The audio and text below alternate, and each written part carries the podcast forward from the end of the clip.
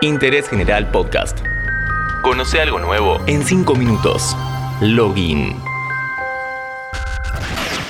Hola, soy Leán Jiménez. En este podcast nos ocupamos de una parte importante y poco analizada de los videojuegos, la música interactiva.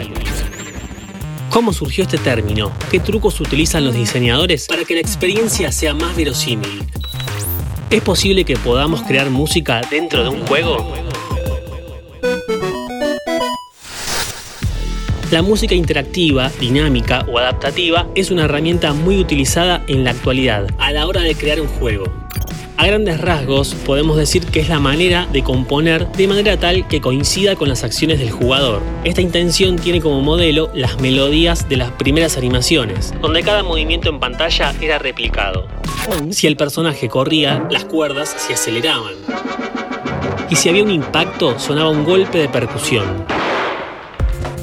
Con la aparición de los arcades y las máquinas tragamonedas, los programadores se vieron ante la posibilidad de incorporar estas técnicas y sintetizarlas en tiempo real.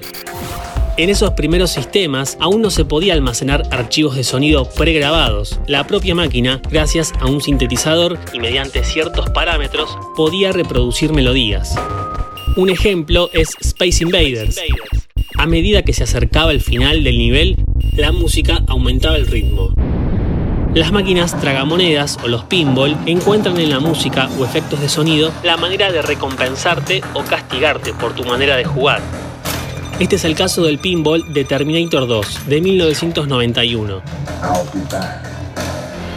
Un último ejemplo de los inicios de esta técnica es el caso de Street Fighter 2. Cuando uno de los personajes está con poca energía, la música se acelera para indicar que ya está por terminar la pelea. Esto genera dos sensaciones. Por un lado, el que está con pocas chances de ganar se apura y puede llegar a cometer errores. En cambio, para el que está a punto de ganar, la música lo enfoca, lo concentra. Con la llegada del CD-ROM, los desarrolladores ya podían almacenar música pregrabada directamente en el soporte, sin necesidad de depender del hardware. Mezclar la acción y la música, como sucede en el cine, era el objetivo. En las películas la experiencia es pasiva, mientras que en los juegos tomamos un rol activo. La estructura en el cine es lineal, en cambio en un juego podés transitar varias veces por el mismo lugar, es no lineal. Finalmente, la mayor diferencia, y que se relaciona más con la música, es la sincronización. Por un lado contamos solo con la imagen, donde no tenemos control ni decisión, y por otro lado, nosotros controlamos lo que pasa en pantalla. Existen varios trucos para mezclar, modificar e intensificar la música en un juego brindando mayor inmersión. La mezcla dinámica por capas, también conocido como layering. Cada capa es una pista, un instrumento o base musical. Pueden haber las que sean necesarias, una debajo de la otra, con el mismo tempo. A medida que pasen ciertas cosas en el juego, una pista se va a fundir y va a dejar paso a la otra.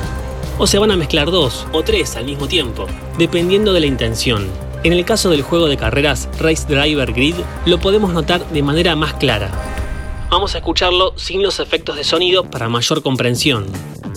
Comienza la carrera con una base electrónica, cuando estás con el coche detenido. Luego aceleras y se le agrega otra capa. Cuando llegas al primer puesto, mayor intensidad.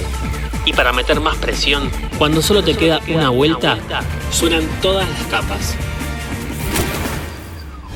Otro ejemplo es el branching o edición en horizontal. A diferencia del anterior esquema, esta vez se compone cada segmento musical y luego se cambia por otro, sin mezclarse en capas. Un ejemplo es el de Tomb Raider. Primero una melodía cuando ingresas a una zona y luego cambia cuando aparecen los enemigos. También se suelen usar stingers, que son fragmentos musicales de cierre, disruptivos, que cortan con una secuencia de acción o destacan algo en particular del entorno. En Uncharted 4 hacen uso de esta técnica para destacar unos relieves que encuentra el protagonista. Es muy sutil y se incorpora bien en la narrativa, como pasa en una película. Crear música en un juego es posible. En The Last of Us 2 se puede tocar la guitarra con el touchpad. También podríamos hablar del recordado Guitar Hero, uno de los juegos rítmicos más famosos, pero eso da para podcast entero y lo vamos a desarrollar en el próximo episodio. Interés General Podcast. Encontrarnos en Spotify, en Instagram y en interésgeneral.com.ar.